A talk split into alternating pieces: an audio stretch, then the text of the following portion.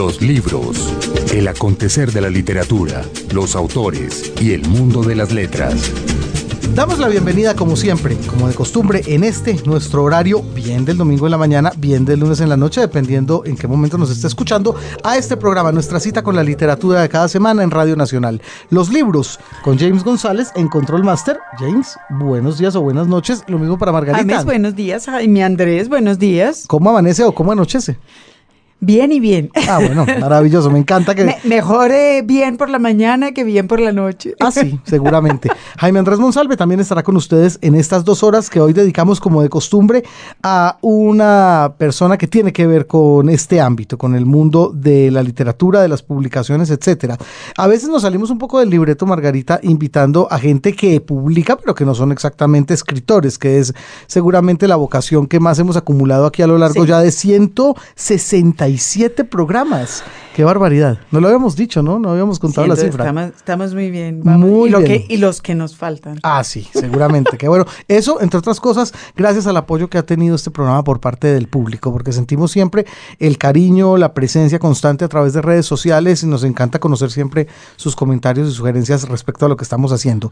Y bueno, sí, eh, hoy nos vamos a salir nuevamente un poquito de ese libreto con un hombre que ha tenido que ver con Colombia digamos que los últimos seguramente 15 años de su vida, un poco más y tal un poco más. Sí, claro, eh, por su trabajo como reportero gráfico. Él se prefiere denominar de otra manera, nosotros lo llamamos de todas maneras reportero gráfico. Se llama a sí mismo fotógrafo de no ficción, ¿verdad? Así es, fotógrafo de no ficción. Pues bueno, es un hombre que de todas maneras ha publicado eh, y acaba de darse a conocer hace ya unos mesecitos, digamos, eh, un trabajo para el sello Icono eh, muy de gran formato, porque yo creo que la intención es un poquito ser rotundos, mostrarnos las cosas como son, sin ambajes, y así no nos gusten.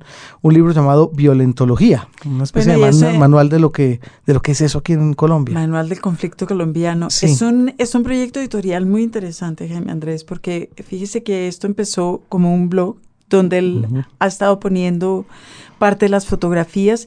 En ese mismo blog están algunos cuadernillos sueltos que se pueden imprimir, pensando, eh, Ferry, que ese es un material que personas en, en, muchas partes de Colombia puedan tener y no necesariamente para ver en red, sino que los pueden bajar, pueden bajar el PDF y lo pueden imprimir. Y el gran formato también del libro que hizo Icono y que quiere, por supuesto, recordarnos por un lado, el hecho de que sale de la, de la idea de la prensa, pero también, eh, pues, eso que usted dice. Es verdad. El tamaño del horror. Sí, eso es verdad. Pues bueno, estamos hablando del el corresponsal norteamericano en Colombia, Stephen Ferry fotógrafo que además publica en una gran cantidad de medios alrededor del mundo lo que tiene que ver un poco con nuestra situación.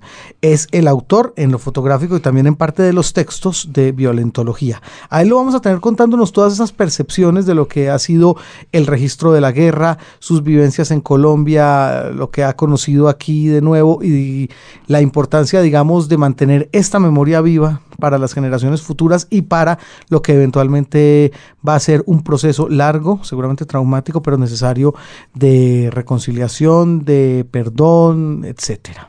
Ferry también eh, con estas fotografías a cuestas se ha convertido en, en un vocero de derechos humanos eh, en muchas partes del mundo, en un vocero del conflicto colombiano y del, eh, pero visto desde la perspectiva de derechos humanos. Eh, y da conferencias en universidades en Estados Unidos, eh, un TED Talk, eh, lo, lo, discute desde esa perspectiva y desde la importancia de recuperar como la sensación de los derechos humanos. Así es. Pues Margarita, Stephen Ferry durante su visita también nos dejó un ejemplar de violentología. La gente en redes sociales, nuestra gente web, los que están ahí al comando de la página www.radnalco, ya están planteando desde este momento una dinámica para que ustedes se puedan llevar ese libro, ese ejemplar, si se atreven, porque como les repito, es un ejemplar duro, pero también hay que decirlo necesario. Hay un ejemplar aquí y aquellos que quieran también pueden visitar la página web que se llama violentología.com. Así es. Eh, o conseguir el libro en la en las librerías también. Así es. Y buscar en redes sociales entonces eh, la cuenta en Twitter de nuestros webmasters, que es arroba radnalco, y ahí ellos les contarán cómo puede llevarse a casa este ejemplar que nos dejó Stephen Ferry. Nosotros vamos a estar siguiéndolos de todas maneras, pero ya como comentando un poquito el programa, como lo solemos hacer aquí en redes sociales normalmente. Ahí está. Sí, y bueno, Margarita. Una nota eh, adicional antes de cerrar eh, esta sección que, sé que deberíamos contarles a nuestros oyentes de la aplicación que usted me acaba de mostrar. bueno, no, existe por supuesto la aplicación para escucharnos en cualquier parte del mundo, que la pueden ustedes buscar por supuesto en la tienda de, novedades de cada uno de sus eh, aparatos celulares, bien sean Android o bien sean eh, iPhone, iPhone o, Apple, mejor dicho, y es la aplicación con las diferentes páginas de la Radio Nacional de Colombia. Eso se busca como Señal Colombia, Sistema de Medios Públicos, y ahí encuentran ustedes la aplicación donde pueden escuchar no solamente Radio Nacional, sino también nuestras hermanas emisoras Radiónica, Señal Clásica, etcétera. Todo se puede escuchar en la aplicación, para que ustedes lo tengan en cuenta. Y bueno, nos vamos, Margarita, mientras tanto, antes de entrar en materia con Stephen Ferry, con la nota del editor. La nota del editor. Si la esencia de un objeto artístico es la autenticidad, ¿cómo darle categoría de arte a una actividad que no produce objetos únicos e irrepetibles? Y si el valor del objeto artístico descansa en su poder testimonial, ¿cómo dar cuenta de la posibilidad de falsificación? La fotografía, como el cine, padeció durante todo el siglo XX de la ambigüedad de los teóricos del arte ante sus características. Y parte de esa ambigüedad se explica por la pérdida de relevancia del artista en su producción. A diferencia del objeto artístico de la era predemocrática, la fotografía no se lo debe todo a las intenciones del artista, dice Susan Sontag en su clásico ensayo sobre el tema. Parte de esa ambigüedad también se explica por el secuestro de la fotografía por parte de los medios masivos. La reportería gráfica fue un componente esencial de los periódicos y de la circulación de las noticias en el siglo XX. La campaña publicitaria del último teléfono de Apple, el iPhone 6, se alimenta de una idea cada vez más arraigada, particularmente desde el advenimiento de la fotografía digital. Cualquiera puede tomar una gran fotografía si tiene a la mano su teléfono. ¿Cuál es entonces el papel del fotógrafo hoy? Muchos consideran que el fotógrafo es un instrumento circunstancial detrás de un objeto tecnológicamente fascinante. Pensemos en Peter Parker, reportero del Daily Bugle, que deja su cámara estratégicamente posada en una telaraña para que se dispare automáticamente mientras él se dedica a salvar el mundo vestido de hombre araña. Ahora que todos tenemos acceso a la tecnología más avanzada, los ojos de los teóricos pueden volver a posarse en el fotógrafo como artista, alguien que nos revela algo del mundo que nos rodea y que hasta su intervención había permanecido oculto. El fotógrafo, definió Sontag, es quien nos dice no solo qué debemos mirar, sino qué podemos mirar. Es su decisión si nos muestra las desnudeces de los famosos, las infidelidades de los políticos, la belleza que insiste, la barbarie. En nuestra decisión última de mirar o no mirar, somos nosotros quienes damos al fotógrafo su estatus. Un libro, un autor. El fotógrafo norteamericano Stephen Ferry ha vivido entre nosotros ya hace algunos años, desde principios de la década del 2000, y gracias a sus correrías por todo el país es que hemos podido ver una serie de libros muy interesantes, todos ellos, ¿Acaso ninguno tan terriblemente real y digamos tan necesario a veces para entender un poco el conflicto como es violentología? Un libro de gran formato lanzado por el sello Icono hace ya algún tiempo, en el cual Stephen Ferry nos presenta esas imágenes que fue registrando y fue captando en diferentes poblaciones colombianas a lo largo y ancho del conflicto, de lo que nos ha sucedido en estos últimos años. Es decir, un verdadero documento que hay que entenderlo como una pieza para poder comprender un poco lo que está sucediendo y que seguramente también va a ser fundamental a la hora de buscar. Eh, lo que tiene que ver con la con los acuerdos de justicia y paz. Stephen, eh, bienvenido a los libros. Muchas gracias. Buenos días. La, primera pregunta que nos estábamos haciendo aquí, eh, fuera de micrófonos, Stephen, es eh, si prefiere el rótulo reportero gráfico o fotógrafo simplemente. Pues a veces yo me defino más bien como fotógrafo no ficción. eh, simplemente porque pues soy reportero gráfico, respondo a la prensa, trabajo con la prensa, pero también trabajo a largo plazo, lo que normalmente se, se, llama como documental, pero esa, esa palabra es un poco aburrida, entonces. bueno, Stephen, ¿por qué Colombia? Pues por cosas de la vida, creo. Desde hace muchos años he trabajado en, América Latina y con un enfoque en derechos humanos. Y fui invitado en el 95 por la Fundación Nuevo Periodismo Iberoamericano. Ese fue el primer año de la fundación, que, fue fundada por Gabriel García Márquez. Y eso fue para dar un taller para compañeros colombianos y latinoamericanos, fotógrafos, todos.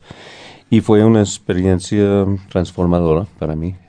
Eh, una combinación entre el encanto, porque me, me, sentí muy bien, me sentí muy en casa. Eh, la fundación para mí es increíble y, eso me hizo sentir muy cómodo. Y a la vez eh, los compañeros me mostraron por sus fotografías el tamaño y la seriedad de este conflicto, que realmente no tenía una idea. Y es así como usted decide que hay que documentarlo entonces. Empecé a interesarme cada vez más, eh, volví al país por encargos con distintas revistas. Y luego en el año 2000 tomé la decisión de arrendar un apartamento en, en Teosequillo y, y, empezar realmente enfocándome de, de verdad. Yo estaba pensando en su encuentro con los reporteros gráficos colombianos eh, que hacen un trabajo que en general no se publica o no se publica bien. De hecho, estoy pensando que Violentología es un libro que comenta no solo sobre la reportería gráfica de la guerra, sino sobre la forma de publicarla. Mm. ¿Qué fue lo que usted encontró en ese sentido acá? Pues, por un lado, hay muchos fotógrafos acá muy talentosos y muy comprometidos.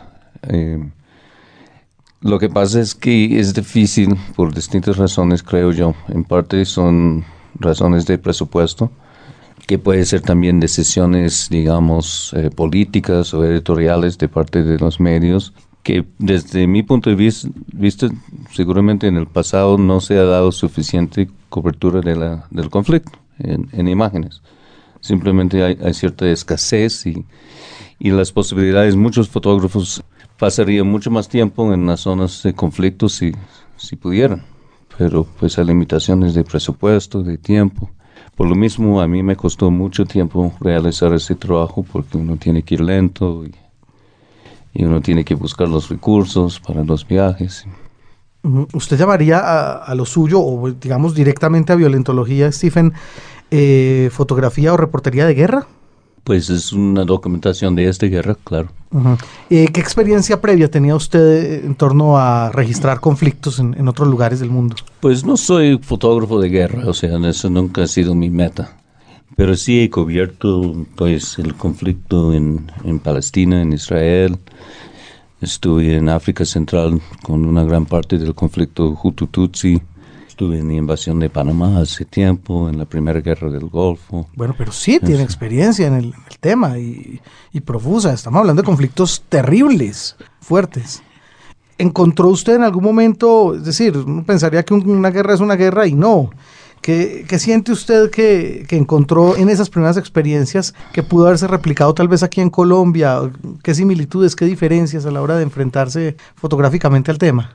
Pues la diferencia más notable para mí es eh, este conflicto es un conflicto muy íntimo. Eh, ocurre mucho entre líneas. Eh, mucho de los de la violencia ocurre a punto de pistola, digamos, al sicariato. Obviamente hay combate, lo hay. Pero muchas veces es muy difícil entender exactamente quiénes son las partes y dónde están las líneas, cuál territorio está bajo el control de quién mientras en otros conflictos ese tipo de cuestiones suelen ser más claras. Ese es una, además de ser un, conflicto muy íntimo, es un conflicto muy ambiguo en, muchos sentidos. Donde además los, los protagonistas se pasan de bando de uno a otro y a otro y a otro y todos van jugando la intimidad del conflicto Eso que es eh, absolutamente cierto, usted descubrió que eso era muy difícil de fotografiar, de eh, dejar un testimonio gráfico de eso. Sí, sí, luché mucho con, pues, con el concepto de, cómo encajar. Eh, primero porque uno no quisiera pretender entender todo desde lejos. no, uno siempre quiere entender todo. pues sí, uno quiere, pero yo no, uno, yo no quisiera pretender que este trabajo, por ejemplo, lo cuente todo. Lo veo como una parte y que hay muchas personas que van construyendo esta historia de distintas formas. Eh, pero cómo mostrar esa, esa, característica de sutil, ambigua, eh, tan compleja, eh, indescifrable a veces del conflicto es, es, un reto para la fotografía. Hay una fotografía aquí en Violentología donde usted escribió un pie diciendo que las personas que llevan mucho tiempo funcionando en situaciones de extrema mm. violencia acaban teniendo una cierta mirada, una mirada especial. Mm. Y eso es algo que vi aquí que tiene que ver con el largo tiempo, con la intimidad, con qué. No sabría analizarlo. Eh, yo creo que ese pie de foto se refiere a un grupo de guerrilleros de las FARC y sentí una enorme tristeza, como saliendo de sus rostros y, y como que las caras tienen, y eso es algo que he visto en, muchas circunstancias, una cierta suavidad y hasta, hasta algo bien triste y hasta tierno, extrañamente. Em, y también miradas a veces que muy hacia un horizonte, sí, hay, hay un impacto en, la, en, en el rostro de, Usted llegó aquí con tareas de medios de comunicación norteamericanos, una tarea específica. Váyase, señor Ferri, a Medellín y mande un par de fotos de lo que pasa en las comunas. Eh, eh, digamos. sí. Eh, la semana pasada hice un trabajo con The Guardian de Inglaterra sobre la sequía y, la represa ranchería en La Guajira, por ejemplo que ya es otra cosa. Pero la, primera asignación fue, pues así no es, la primera asignación sí fue sobre la violencia, ¿qué está pasando allá o...? La primera asignación fue... Le pregunto porque usted dice que este es un conflicto sobre el que se sabe poco y se sabe poco porque es complicado y es muy complicado de cubrir. Sí, sí. Em, la primera asignación, y eso fue como una señal para mí que que debo seguir este camino, porque ya cuando empecé a estudiar y leer y todo, eh, casualmente, digamos, eh, me empezaron a llegar esas asignaciones. La primera fue para una revista alemana y fue para documentar un proyecto de fútbol para la paz en, en las comunas de Medellín. Estamos hablando en el año 97. Había bastante fútbol y poca paz. bueno, Fútbol para la Paz. Sí. 97. Correcto. Claro, todo el mundo está. Esa clase de proyectos son, son gráficos, son bonitos, son sexys para un periódico. Y tienen un contexto finalmente también. Sí. ¿Y qué pasó? Eh, no, fue, fue para mí muy interesante. Eh, me asombró la situación en ese momento en, en Medellín también vi mérito en, ese programa y, también visitamos una cantidad de otros proyectos eh, dirigidos hacia calmar la situación, unos más serios que otros. Em, y fue la primera vez que realmente estuve con colombianos que, podían, desde sus distintas perspectivas, analizar qué está pasando. Em, y también em, pues escuché muchas historias que luego me ayudaron, me orientaron en, cómo seguir. Em, pero fue muy dramático en ese momento la ciudad. Fue una cosa muy chocante. ¿Y cuando usted llegó aquí, usted tenía una vaga idea de qué se iba a encontrar o no? Es que yo venía leyendo, ¿cierto? Pero la verdad es, yo creo que yo sufrí un poco de, del mismo, em, el mismo error de, de relacionar el conflicto únicamente con la droga. Yo creo que eso es un chip que se ha metido en la mente de mucha gente en el mundo. Es, es una manera de, explicar algo que es muy difícil explicar. Sí, que tiene raíces mucho más largos de, la guerra contra la droga, como llaman, ¿cierto? Pero eso ocurrió todo el tiempo. Cuando en los primeros años, cuando yo iba para Colombia, mis colegas en Estados Unidos, ah, va a cubrir la guerra de la droga. Bueno, no exactamente. Incluso la parte que es, es cocaína es, es relativamente pequeña en este libro, precisamente porque me parece que otros factores muy importantes han sido olvidados bajo ese rubro. ¿Y qué ha, sentido, no sé, sus colegas eh, o la gente que ha podido ver estas fotos en otros lugares respecto a esa manera en que usted ya logró concebir el, conflicto? ¿Qué sienten ellos después de ver estas fotos y darse cuenta que esto no es tan de blancos y negros como normalmente se, piensa, que hay unos grises en realidad? Pues eso espero que, ayude eh, exactamente en ese sentido. Hay una versión en inglés que, que también se está usando en, distintas universidades y, es parte del diálogo alrededor de lo que pasó acá. Eh, hasta qué punto es influyente, no sé, pero yo creo que cada vez más, y eso es no, no solo por mi libro, sino por el trabajo de mucha gente, muchos periodistas colombianos y, extranjeros, hay un concepto más amplio ahora que, que antes. De hecho, usted en sus curadurías ha incluido también fotos de, de algunos colegas suyos, ¿no? Sí, hay tres fotografías magistrales de, compañeros que ayudan a, narrar, más unas fotografías históricas y unos artefactos, por decirle, unas, unas evidencias visuales también. Ah, muy bien. ¿Por qué escogió el blanco y negro para la hora de, imprimir la, El libro está en, tanto en blanco y negro como en color. La portada es una fotografía tomada en 1954 por un fotógrafo anónimo en blanco y negro desde la era de la violencia. Y escogí esa foto por, por distintas razones, pero más que todo como una forma de demostrar lo largo, lo transcurrido del tiempo, la historia.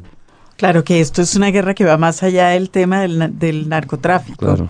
Yo me preguntaba lo siguiente, usted llegó aquí, tenía un trabajo de una revista alemana, lo que fuera, y de pronto se encuentra metido hasta las narices en un conflicto muy difícil de entender, y después da un paso siguiente que es la necesidad de uno hacer un manual, que ya es un trabajo interesante, y después andar haciendo como una especie de proselitismo por el mundo de esto que está pasando son, son como unas etapas, una detrás de otra, detrás de mm. otra, que uno lo ve cada vez más metido en, un, mm. en este horror. Mm. ¿Cómo fue ese proceso? Pues es como dices, em, cuando uno empieza a, meterse, a estudiar, eh, reflexionar mucho, em, la fotografía es, es muy exigente y sobre todo en algo de esta naturaleza donde hay muchos componentes que son de denuncia, de todas las partes, em, desde la perspectiva de, derechos humanos, por ejemplo. Mucho de este trabajo hice colaborando con, con la organización Human Rights Watch. Em, la necesidad de ser riguroso es, es total, ¿cierto? Entonces, parte de ese, parte de la labor, finalmente, es también hablar usar las fotografías como plataforma para, para tener diálogo. Lo voy a interrumpir un segundo. ¿A usted le pareció, le parece que ha habido poco rigor en el encubrimiento gráfico del conflicto colombiano?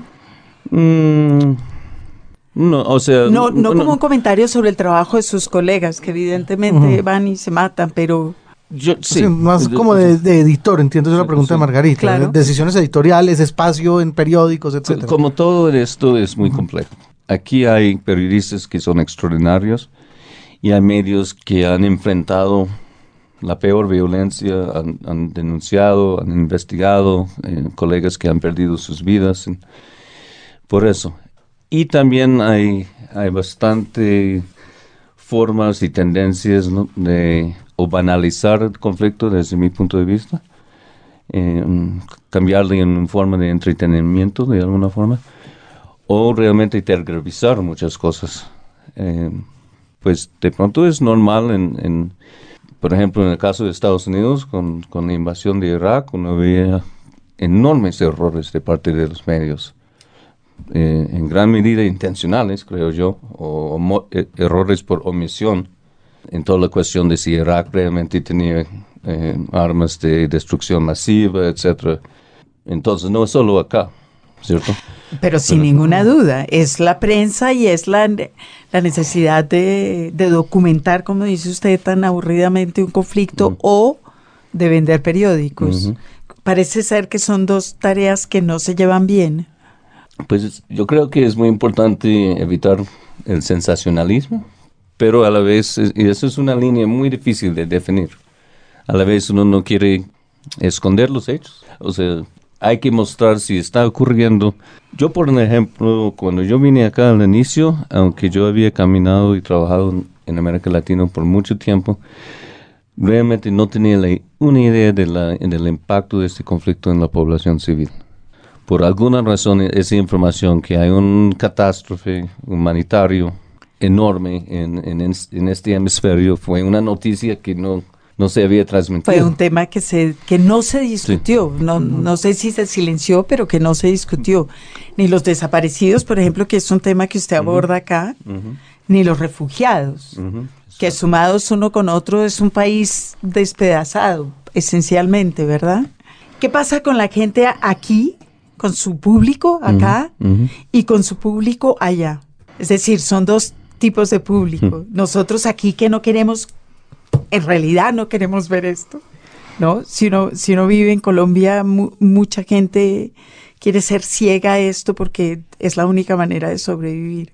Esto no ha sido mi experiencia. Eh, acá. incluso, pues, he hecho muchas presentaciones en, universidades y colegios y organizaciones sociales y por todos lados.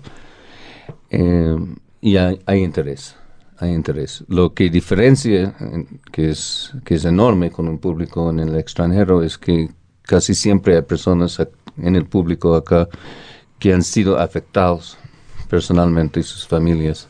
Entonces eso cambia la naturaleza de ese diálogo. Completamente, claro. Es mucho, más, es mucho más sensible. Y difícil. Claro. ¿No le ha pasado si se ha hecho aquí en colegios de una clase de otra, en universidades de una clase de otro, encontrar eh, siempre unos colores y otros colores y otros colores?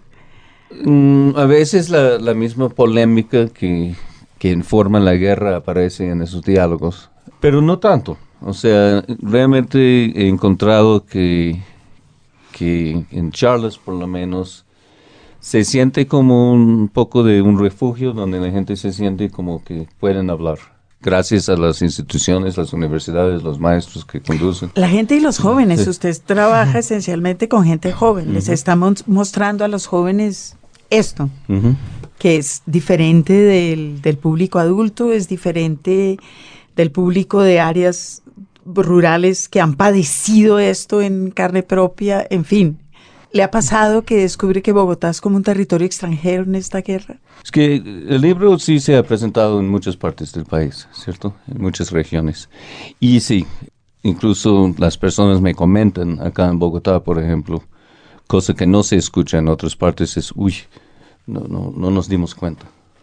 O sea, o, es como que no, es como que vivimos en, en otro país. O ese tipo de comentarios se escucha bastante acá. En otras ciudades, principalmente Medellín y pues Cali, no. Están hasta acá, claro. Pero en Bogotá sí ha encontrado eso. Y ha encontrado ese tipo de reacción en la gente joven. Sí. ¿Y qué pasa después? yo creo que em, pues lo que uno espera es que haya una reflexión y que yo personalmente pienso que el trabajo del historiador, producir material que sirve para para dialogar sobre la historia es una forma también de, hacer país o de ser una comunidad o de crear la posibilidad de pensar conjuntamente lo que ha pasado. que esa era la, pregunta obvia que seguía. ¿Qué pasa con, digamos que ha habido una etapa de su trabajo que ha consistido en documentar y exhibir cosas que, que todo el mundo sabe pero que no quiere ver o que mucha gente no ha visto? A una y a esta etapa en la que estamos viviendo ahora, tiene que haber un viraje en lo que usted hace o en la forma como usted lo enfoca o en la forma como usted lo presenta. Pues el libro salió justo en el momento cuando empezaron los diálogos abiertamente, cuando se anunció. Pude incluir incluso como una sola frase diciendo que ese anuncio, ¿cierto? Obviamente eh, el proceso de paz cambia el carácter de, la conversación y hace que mucha gente piense en pues la relevancia de lo que ha pasado en las últimas décadas por, por lo que puede venir, ¿cierto? Em, hay un ensayo también por, por María Teresa Ronderos.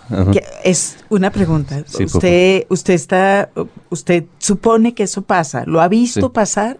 Es decir, ¿ha visto una reacción diferente en sus públicos ahora, digamos, en el marco de las conversaciones de paz? ¿O ha visto una mayor insistencia en la polarización? ¿O yo, yo creo que he visto eh, ligeramente más optimismo o menos pesimismo. Em, eso pues es muy diferente. Este, este trabajo em, quisiera que la gente eh, vea aquí de pronto más que nada en lo que se puede llamar la resistencia cívica en Colombia. La, parte la última parte del libro se dedica eh, a individuos y también en, el caso de la Sierra Nevada, pueblos. A las comunidades eh, indígenas. Indígenas de la Sierra, sus formas de, de, tratar de crear espacios de paz y, de mejorar su situación frente a, a la violencia.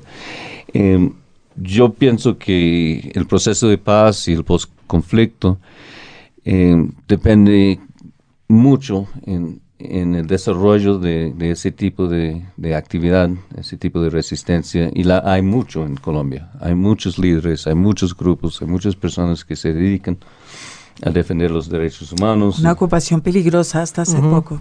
¿No? Ah, Casi más peligrosa que ser periodista. Más peligroso, sí. incluso. Y sigue siéndolo, o sea, siguen matando líderes. Sí. Claro. Obviamente. Esa es mi, esa es mi pregunta en realidad. Si hay de, si por otro lado usted está sintiendo una efervescencia de la, de la confrontación o si, o un apaciguamiento. Es una pregunta real. Mm. Y es una pregunta real que yo me hago a raíz de las conversaciones. Mm. Porque lo que veo por un lado es una irritación de la, del, del enfrentamiento de un empeoramiento en ese sentido y por otro lado lo, completamente opuesto. Sí, em, estuve haciendo un trabajo en, Cauca precisamente en, relación al proceso de paz y, fue muy diciente lo que pasó porque estuvimos, eso fue otra revista alemana, se llama Geo, una revista muy seria. seria. Em, eso fue durante el cese unilateral de las FARC y descubrimos que Torrevío, por ejemplo, no había sido hostigado por la guerrilla por unos tres o cuatro meses. Cosa insólita, mm. ¿cierto? Y que se sentía en, Cauca algo de distensión, algo. Y eso iba a ser, incluso logramos una, una entrevista con un comandante guerrillero y digamos y que ellos habían sí habían reflexionado algo después de la chiva bomba que pusieron en Torrevío que, destruyeron tantas casas y todas las cosas que, que han pasado. Y, y, sí o sea que, que nuestra política es reducir el conflicto apaciguarlo en este momento. Tim, el último día de nuestro reportaje cae un tatuco casi delante de la casa donde estamos quedando y, y, luego lo de los milicianos y, y, ahora vemos que de nuevo están combatiendo mucho. Em, no creo personalmente que, que, es tan alarmante el hecho que la guerra continúe durante los diálogos. Para mí es, es apenas normal. Claro, no, no podría pasar otra cosa. Pretenderlo Es, eh, es ingenuo y otra vez es... Eh, por lo menos si no hay un cese bilateral muy, muy firme, entonces va a haber guerra y eso es, es como es. Hasta Sobre todo así es como ha sido, así es como sabemos vivir. Sí, y además en proceso de paz cada lado trata de demostrar su fuerza por medio de la fuerza. Sí. Y así seguirá siendo hasta que no se firme algo. Pues eh, mientras, eh, mi querido Stephen Ferry, nuestro invitado de hoy a los libros, queríamos invitarlo a que nos leyera un fragmento. Eh, aquí siempre le ponemos la tarea a nuestros invitados que nos lean un fragmento de alguno de sus escritos y posteriormente ya hablaremos también del, del clásico, del clásico personal. ¿Qué tiene por ahí para leernos, Stephen? A ver, pues voy a leer un poquito de, de lo que es la introducción que yo le puse un título que se llama La hoja de un periódico. Eh, puse ese nombre en parte porque este trabajo está impreso en un papel que remite al papel periódico. Hay muchas cosas en el diseño gráfico que hacen referencia a la práctica del periodismo. Las fuentes, muchas cosas. Estudiamos bastante eh, con mi asistente Victoria Sarria, que es diseñadora industrial, fuimos estudiando periódicos de, la era de la violencia, qué tipografía usaban, etc. Em, y en ese sentido es, es un homenaje al, la labor del, periodista en general y periodista colombiano en particular. Eh, empieza con una sección Un pueblo en llamas ese relato un poco lo que estuve contando antes. Decidí concentrarme en el conflicto colombiano después de la experiencia que tuve en el año 1999, cuando di un taller en la Fundación Nuevo Periodismo Iberoamericano, una escuela creada por Gabriel García Márquez en la hermosa ciudad de Cartagena de Indias. Ahí por primera vez vi a esta guerra por medio de las páginas de los periódicos colombianos.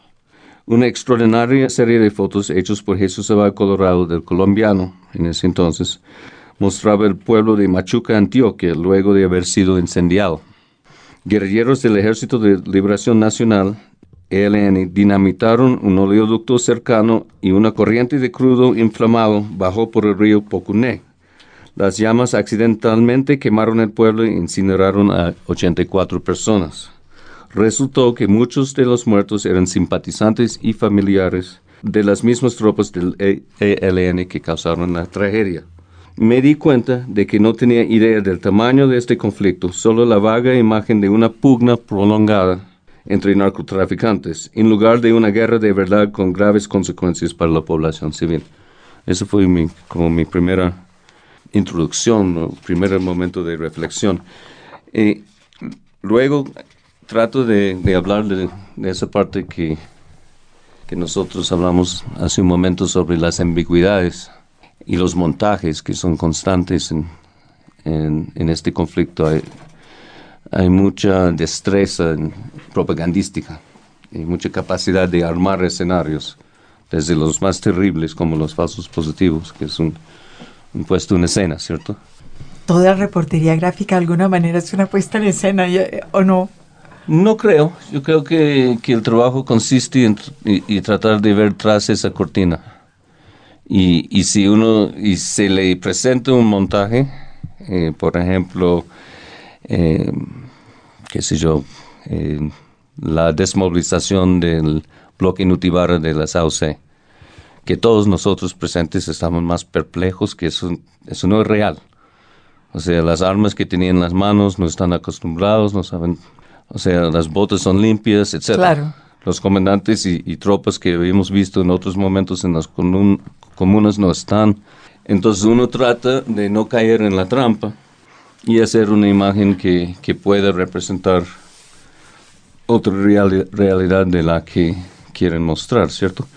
Pero tenía un, una anécdota. Eh, que me pareció muy, me parece una escena muy colombiana en cierto sentido y, diciente sobre esa parte del conflicto. Em, es el ventrílocuo. La primera vez que tuve contacto con las Fuerzas Armadas Revolucionarias de Colombia, FARC, fue en 1999 y la experiencia fue extraña. Tras varias semanas de encuentros con agentes clandestinos del grupo en Bogotá, Steve Ambrose de Newsweek y yo conseguimos autorización para visitar uno de sus frentes de combate y entrevistar a comandantes. Para llegar al punto de encuentro tuvimos que recorrer durante seis horas un paisaje asombroso de retenes y tensas patrullas del ejército en el departamento de Meta, hasta que por fin arribamos a un caserío fangoso en la ribera de un río. Aunque supuestamente sabían que veníamos, no nos esperaba ningún representante de las FARC. Los hombres y las mujeres del pueblo, pueblo solo nos miraban con desconfianza. Sin saber qué hacer, fui a sentarme en el patio de un bar, donde me presenté a un muchacho con cara amigable que estaba sentado ahí en la sombra. Le invité una cerveza y nos pusimos a conversar. Dijo que se llamaba John Jairo. Mientras hablaba, se tocaba los labios con los dedos, daba la impresión de tener un tic nervioso.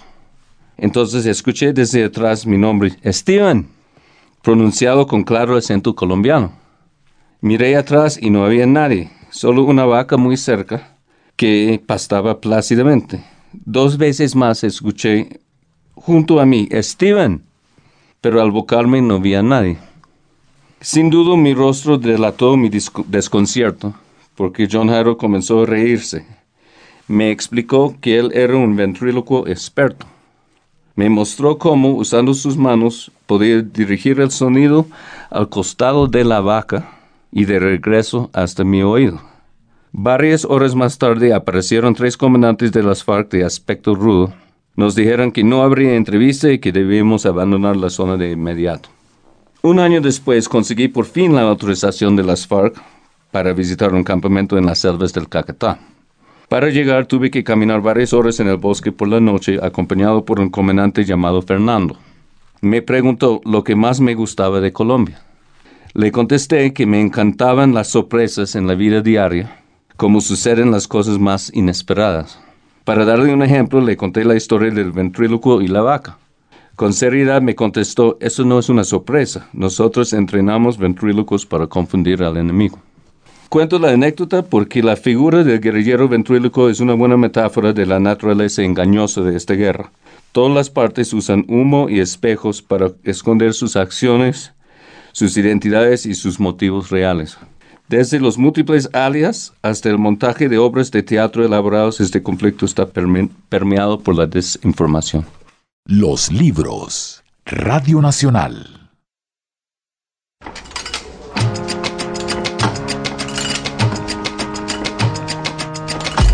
Así anda el mundo editorial.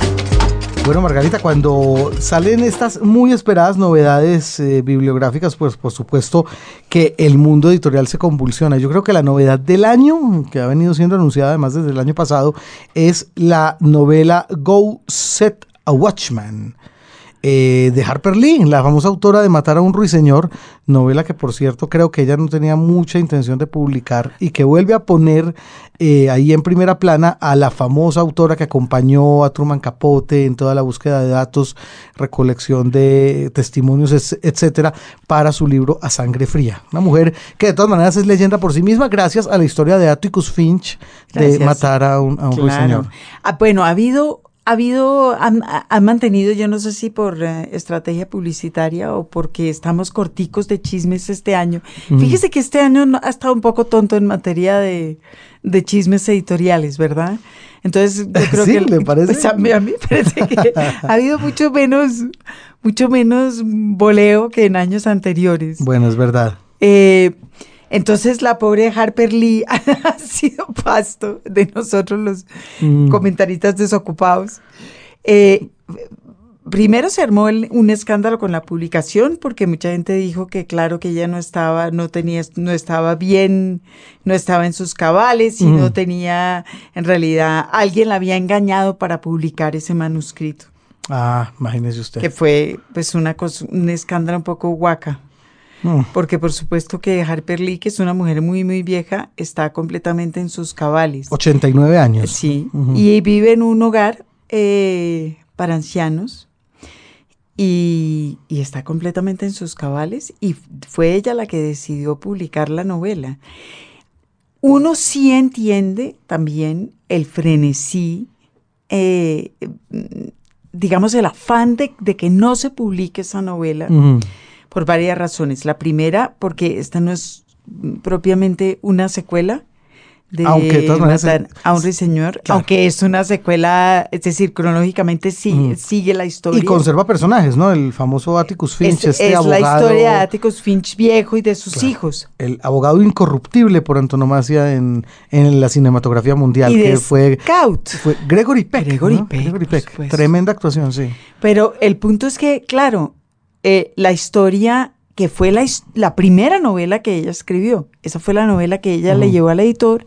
El editor le dijo, ah, sí, está muy bien, pero ¿por qué no escribes una cosa más tururú tarará? Y entonces ella se fue y escribió una cosa más de, tururú tarará, más, tururú, tarará, más juvenil, más eh, precisa, sin tanta oscuridad.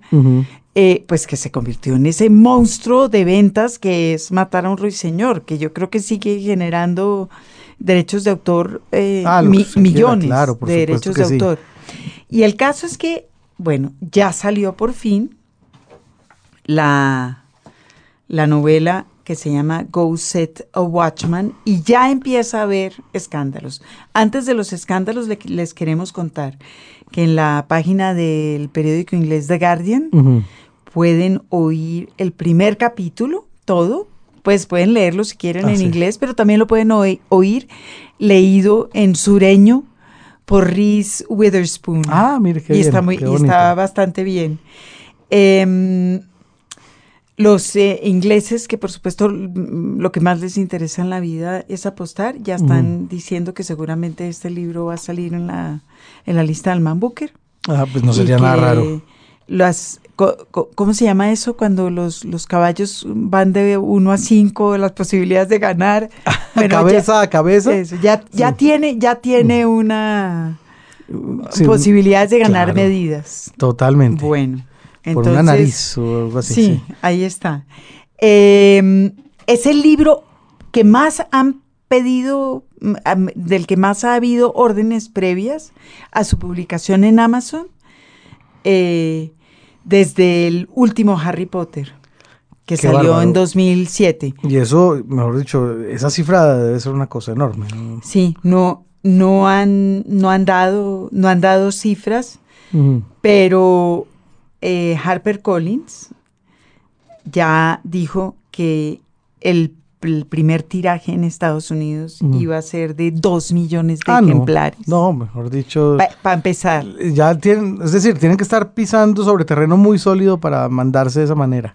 Bueno, y sobre esta danza de los millones que le, que, de la que estamos hablando, ah, se ciernen nubes, nubarrones. ¿Por qué, Margarita? Porque resulta que la historia, entre otras cosas, lo que hace es contar lo que le pasó a Atticus Finch. Y a Atticus Finch, campeón de los derechos humanos, Así es. le total. pasó que se volvió un segregacionista asqueroso. pero ¿a qué horas no puede ser? Bueno, ya, va eso. No, pero eso sí, no- no, un seguidor eh, de Atticus Finch, sus cabales, nunca se esperaría un, un giro de esos. Bueno, la Bueno, literatura. Pues nadie, y en realidad la- yo creo que los editores están muy preocupados de que para matar a un ruiseñor pierda sus lectores eh, emocionados al descubrir en este segundo libro que a Atticus Finch ya no le interesa eso mucho y, y ya ha ido a reuniones del Ku Klux Klan, en fin, la Qué cosa mal. ya no, sí, muy mal. Entonces ahí va a haber una, una bronca, porque fíjese que Para matar a un ruiseñor es un libro que circula en escuelas. Claro. claro. Bueno,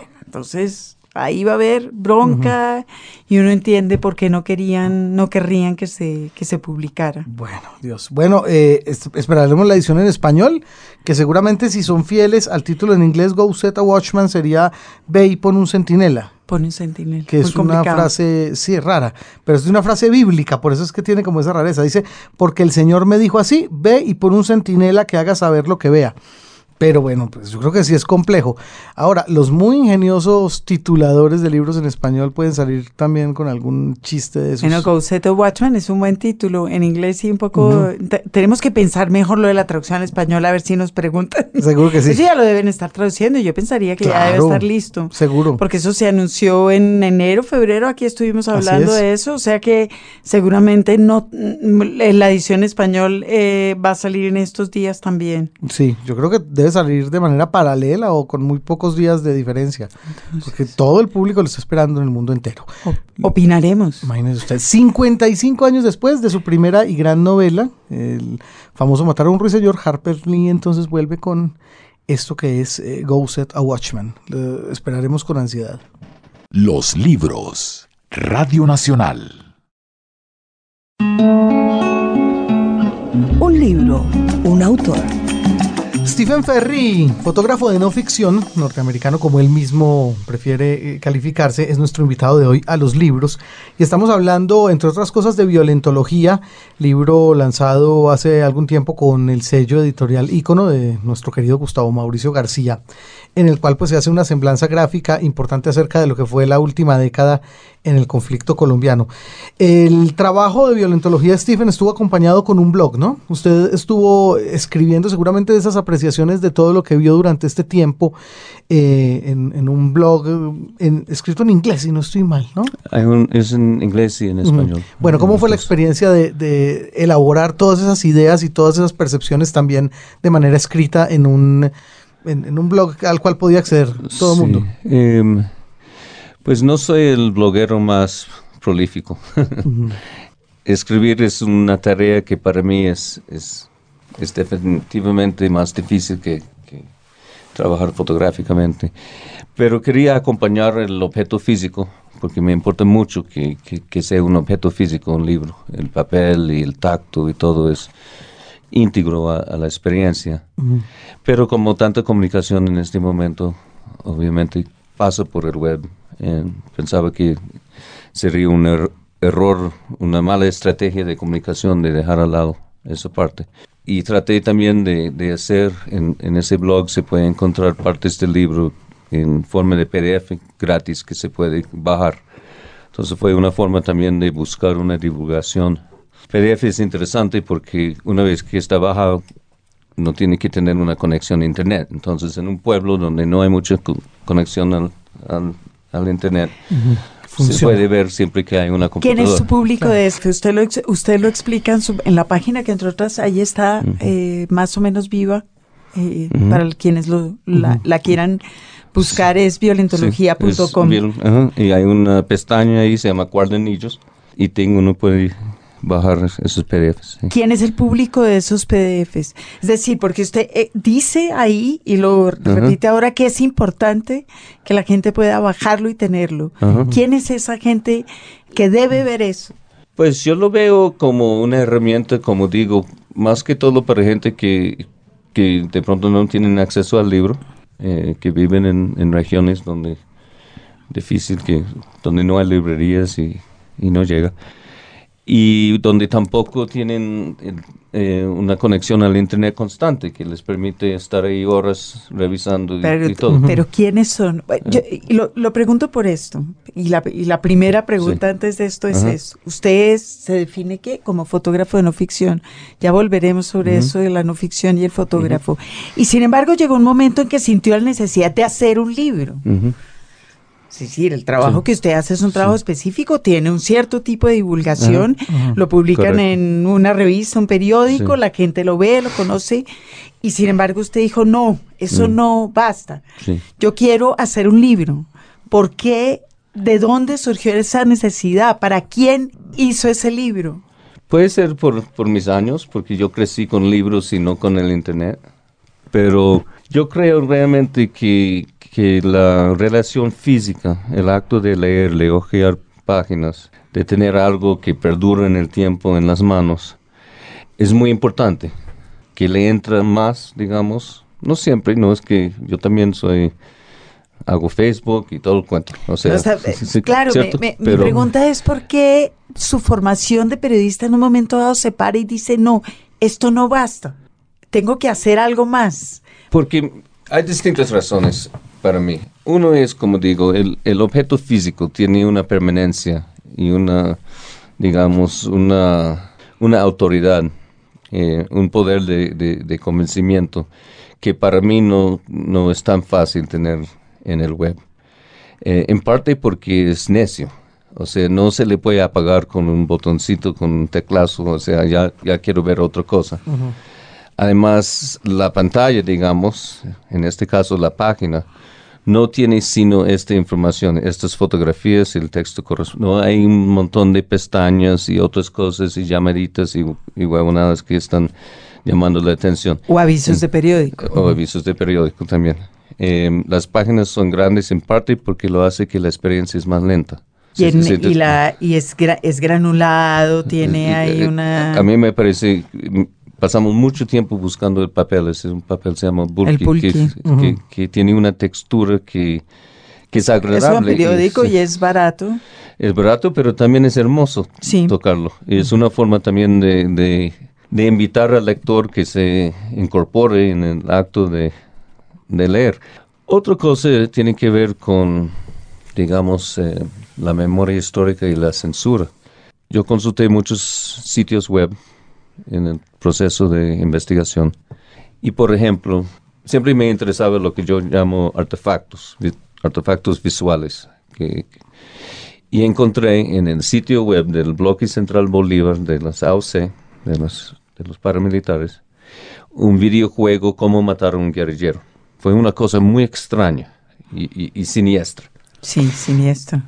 Y yo quería esa imagen no, en ese momento no sabía qué iba, qué no iba en el libro, pero iba coleccionando cosas que podría ser interesantes. No le hice un pantallazo, volví como en, una semana, muy poco después, y ya no, estaba. Ya no estaba ni, ni del bloque Central Bolívar, ni de ningún otro bloque de la Sauce, todo se desapareció.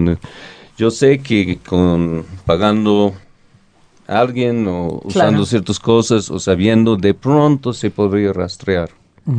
Pero es mucho más difícil desaparecer un libro ya que está destruido. Una vez que esté en librerías, una vez que está en la casa de la gente, no se puede apagarle así. Es verdad. O sea que había una insistencia en la permanencia con esto. Correcto. Cuando usted dice artefacto, ¿se está refiriendo a un objeto físico, a algo fabricado por alguien, o se está refiriendo a la clase de a, lo que hablaba antes, a las cortinas de humo, a las fabricaciones que se hacen en torno a las imágenes. Yo me refiero a evidencias o, imágenes que, que narran por su existencia algo importante.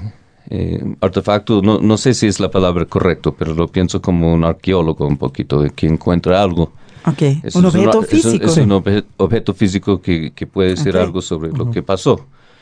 Eh, un ejemplo es, ah, hay un ejemplo que le puse muy chiquitico porque es horrorífico, es muy pequeño en el libro. Pero el artefacto fue un, el pantallazo de un celular que muestra cómo eh, los paramilitares usaron personas vivas para entrenarse en desmembrar. Eso fue algo que se encontró entonces le tengo chiquitico porque... Por obvias razones. Claro.